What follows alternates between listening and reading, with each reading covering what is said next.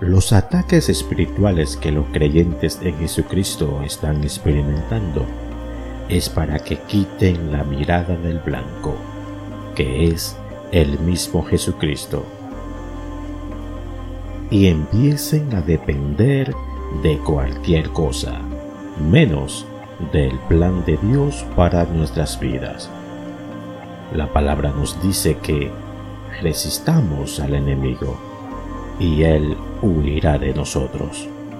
Pero a pesar de las angustias y padecimientos que tenemos que pasar en este siglo, Dios nos dará la victoria en el nombre de Jesús, si es que permanecemos en Él. Quita tu mirada de los políticos o de cualquier persona que con persuasión quiera prometerte villas y castillas.